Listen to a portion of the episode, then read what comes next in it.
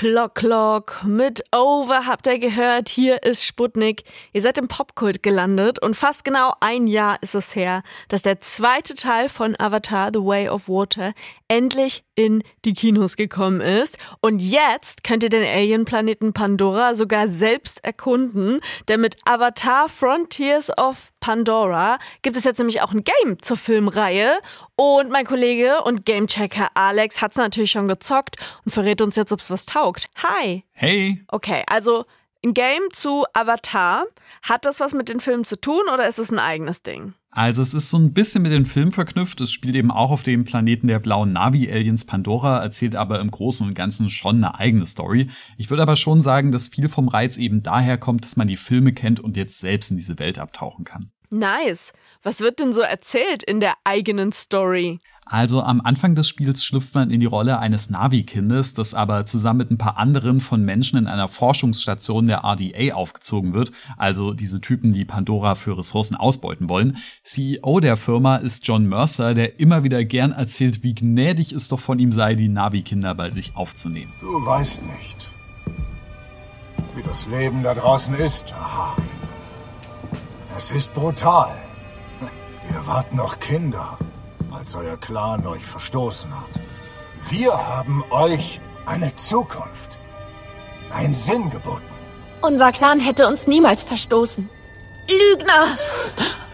Und so wachsen die Navi-Kinder dann mit seinen Lügengeschichten auf, bis sie erwachsen sind und eines Tages dann der große Navi-Aufstand aus dem ersten Film stattfindet. Wir haben Anweisungen vom Hell's Gate bekommen. Wir werden von Pandora evakuiert. Pandora ist verloren. Ein Typ namens Jake Sully ist durchgedreht. Hat die Navi gegen uns aufgebracht. Man kann ihm nicht trauen. Okay, Leute, packt eure Sachen. Hey, Cortez! Ich kümmere mich drum. Du weißt, was du drin ist. Jake Sully kennt man ja auch als Protagonist der Filme. Der Plan von Mercer, die Navi umzulegen, geht aber schief und nachdem man dann die nächsten paar Jahre im Kryoschlaf verpennt und anschließend entwischt ist, schließt man sich den Navis und menschlichen Rebellen im Kampf gegen die RDA an, so ganz wie im Spirit der Filme eben. Das klingt tatsächlich relativ bekannt. Hat die Story auch was Neues zu bieten?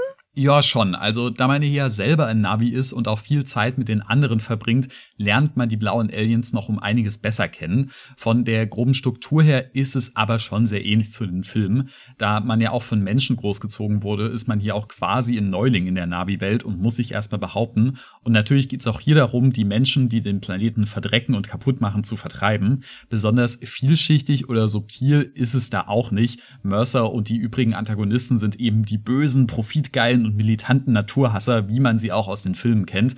Aber ganz ehrlich, so richtig stört mich das ehrlich gesagt nicht, denn die Filme gewinnen, was das angeht, ja auch keinen Kreativitätspreis. Aber die Welt, das ganze Szenario, die Kultur der Navi und die Charaktere, die faszinieren mich eben auch hier. Schon im Kino, da hatte ich irgendwie die ganze Zeit Lust, das alles selber zu erforschen, die Tiere und die Pflanzenwelt zu entdecken und so weiter. Und das alles kannst du eben machen. Und besonders optisch macht Frontiers of Pandora seinem Vorbild auch alle Ehre. Die Urwälder, die fliegenden Inseln mit den reisenden Wasserfällen, das sieht alles phänomenal gut aus, wirklich. Ich habe so endlos viele Screenshots beim Zocken gemacht. Die Story ist zwar eher Standard, dafür hat Alex die Welt und die Grafik voll überzeugt, aber das nützt ja alles nichts, wenn es keinen Spaß zu zocken macht.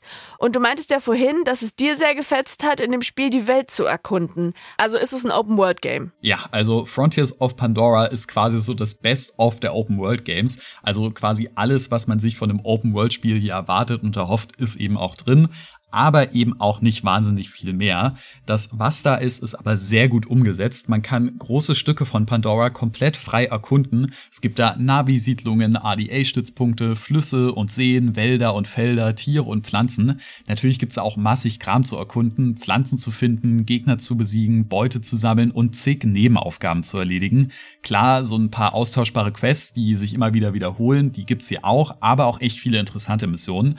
Das alles spielt man dann aus der First First Person, also aus der Ego-Sicht wie bei einem Shooter. Ballern kann man hier zwar auch, aber man greift natürlich am besten zum Bogen wie ein echter Navi.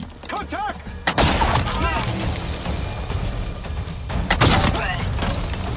Hab es verloren! Verdammt! Ah! In den Kämpfen kann man es dann actionreich angehen oder eher schleichen. Zweiteres ist aber gerade zu Anfang auch echt nützlich, denn das Spiel bringt dieses Gefühl da, als Navi mit Lendenschutz und Bogen gegen diese technologisch fortgeschrittenen Menschen mit Kampfrobotern und Raketen anzutreten, ganz gut rüber. Da muss man sich also ein bisschen clever anstellen. Ja, das klingt doch nice. Aber ich schätze mal, einen Kreativitätspreis gewinnt das Spiel auch hier nicht, oder? Nee, also es erinnert hier sehr an den Open-World-Shooter Far Cry, nur eben mit weniger Schusswaffen und dafür einer hübscheren Spielwelt. Aber ich meine, ich mag Far Cry und auch wenn hier wenig wirklich neu gemacht wird, verlässt sich Avatar eben auf bewährtes Gameplay, das irgendwie immer Bock macht. Ein Aspekt, mit dem sich das Spiel dann aber doch ein bisschen abhebt und der mir auch sehr gefällt, ist das Movement. Man ist nämlich ziemlich schnell und agil unterwegs, kann ziemlich weit und hoch springen und klettert auch viel.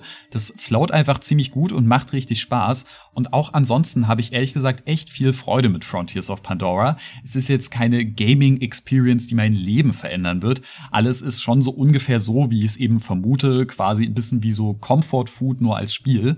Und da ich mich an dieser hübschen Spielwelt auch nicht so schnell satt sehen kann, habe ich da ehrlich gesagt auch echt wenig gegen. Und ich glaube, gerade wenn man Fan der Filme ist, dann ist das auch ein echt richtig dickes Plus. Für alle, die einfach gute Open-World-Games lieben oder schon immer mal Pandora selber erkunden wollten, ist das hier genau das Richtige. Das ist doch ganz klar eine Empfehlung für Avatar Frontiers of Pandora von Alex. Das Spiel gibt's für PC, Xbox und PlayStation für circa 70 bis 80 Euro.